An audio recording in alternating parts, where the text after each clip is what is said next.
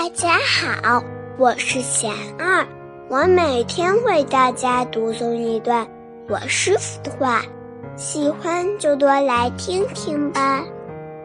怀才不遇怎么办？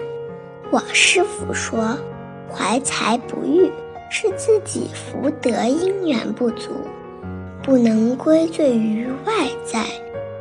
如果怨天尤人，内心充满不忿，只会更损福报。行有不得，反求诸己。不要与外境对立，反省自己的身心行为，好好改进。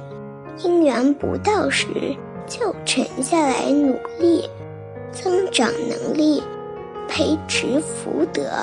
不可急功近利。大家有什么问题想问我师傅的，请给贤二留言，贤二会挑选留言中的问题，代为向师傅请教，然后在今后的节目中回答哦。